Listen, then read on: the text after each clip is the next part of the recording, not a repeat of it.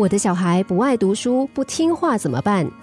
放了牛，他们自己会吃草。当你不想跑步，却有人叫你一定要跑步的时候，心里面会有什么感觉呢？当别人告诉我们该做什么事情的时候，我们会不高兴。没有人喜欢听命行事。当我们接到命令、批评，最常见的反应就是愤怒，由厌恶演变成顽强的对抗，或者是很消极、不配合，双方都搞得很挫折。话虽如此，我们还是喜欢发号施令，指示别人该怎么做。尤其许多父母亲认为，孩子只要听话，亲子问题就不会发生，以为可以让孩子变成想要的样子，这才是整个问题的根源。我们从不去看孩子真正的样子，不去听他们内心的声音，反而把他们拉进我们的内心戏里，一直尝试强迫他们进入我们设定好的模式。这就像是鞋店的老板只进适合自己的脚的鞋子，却希望别人购买。小孩呀，也面临一个两难的局面：他抗拒那些他所爱的人，同时认为那些人也爱他。但奇怪的是，那些爱他的人并不爱他本来的样子。而是一再的想改变他。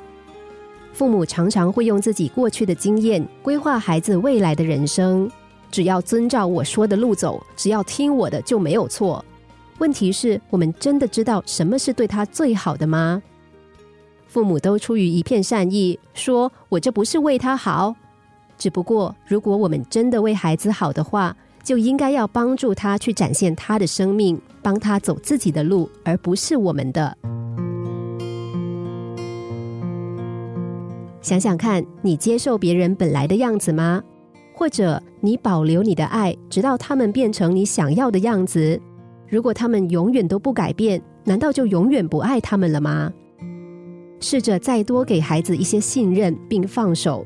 人生漫长的路要靠自己走，困难也得靠自己解决。这样孩子才能学会负责，才会有自尊跟自信，人生才会有意义。年少时期总会犯错，这样是学习的必经之路。不要在不经意间把深爱变成一种阻碍，让孩子正要飞翔的时候又折去他们的翅膀。父母太严，管太多的孩子们，也试着多一点理解。要明白，父母也曾经是个孩子，他们也曾经被这样对待。而家庭的互动通常也有类似的问题。爱批评孩子的人，通常都在好批评的家庭长大。所以很难想象还有别的方式跟家人互动，在某种层次上，那也是他们对待自己的方式。爱就是接纳对方真实的样子，而不是你希望的样子。当我们放下期待，就会发现他们变得可爱多了。心灵小故事，星期一至五下午两点四十分首播，晚上十一点四十分重播。重温 Podcast，上网 U F M 一零零三 t S G。